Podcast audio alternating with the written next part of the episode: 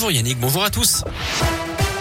On commence par le trafic et les difficultés au sud de Lyon au niveau du nœud de Ternay à cause d'un accident. C'est très compliqué de rejoindre le nœud de Ternay depuis la 46 sud, mais aussi depuis la 7 dans les deux sens et la 47 depuis Givor. Soyez patients dans le secteur. À la une, Jean Castex, invité du JT de 13h sur TF1. Aujourd'hui, le Premier ministre qui vient parler du plan de résilience économique annoncé hier par Emmanuel Macron en marge du conflit en Ukraine, avec une hausse à prévoir des prix du gaz et du pétrole notamment. Ce matin, le président de Système U dit s'attendre à une hausse brutale des prix du carburant dans les jours à venir. La tension est palpable hein, ce matin avec la crainte d'une escalade militaire. Paris demande aux Français dont la présence n'est pas indispensable de quitter la Russie. Le pire de la guerre est devant nous, dit ce matin le ministre des Affaires étrangères français Jean-Yves Le Drian. L'Allemagne, elle envoie 2700 missiles antiaériens à l'Ukraine pour se défendre contre l'invasion alors que plusieurs villes ukrainiennes sont encerclées par l'armée. Près d'un million de réfugiés ont déjà fui le pays. La France reprendra sa part pour les accueillir, a dit hier soir Emmanuel Macron. Des pourparlers entre les deux camps doivent reprendre ce jeudi alors que le chef de la diplomatie russe accuse l'Occident, je cite, de penser à la guerre nucléaire.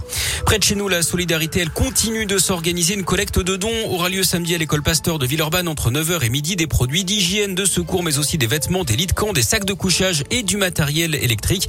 Hier, un premier convoi est parti de Mions pour la frontière ukrainienne. Deux camions de 26 tonnes chargés de matériel pour venir en aide à la population ukrainienne.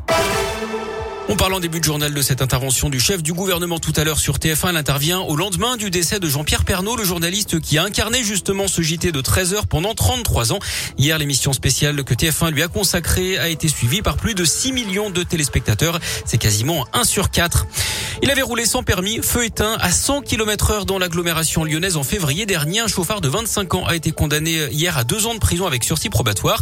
Lors de l'audience, le jeune homme a expliqué qu'il avait pris la voiture faute de métro à une heure tardive. Durant sa course, il est également soupçonné d'avoir tenté de renverser des policiers.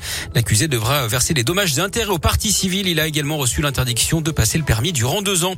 On en sait plus sur la foire de Lyon. Ce sera du 18 au 28 mars à Eurexpo avec 650 exposants, une soixantaine d'entreprises au village de l'artisanat, une centaine de points de restauration, des nouveautés également, un espace italien. Les puces du canal proposeront un espace seconde main et vintage. On retrouvera également le classique salon Baby, une zone Little Big Fair, un village avec des créateurs éthiques de la région. Sans oublier les soirées Radioscoop, notamment le tremplin The Voice. La foire de Lyon, c'est comme d'habitude en partenariat avec Radioscoop. Du sport et du rugby, six Lyonnais dans la liste du 15 de France pour affronter le Pays de Galles. Ce sera le 11 mars prochain au tournoi Destination. Bamba, Cretin, Ray, Taofi Fenois, Couillou et Barassi seront de la partie.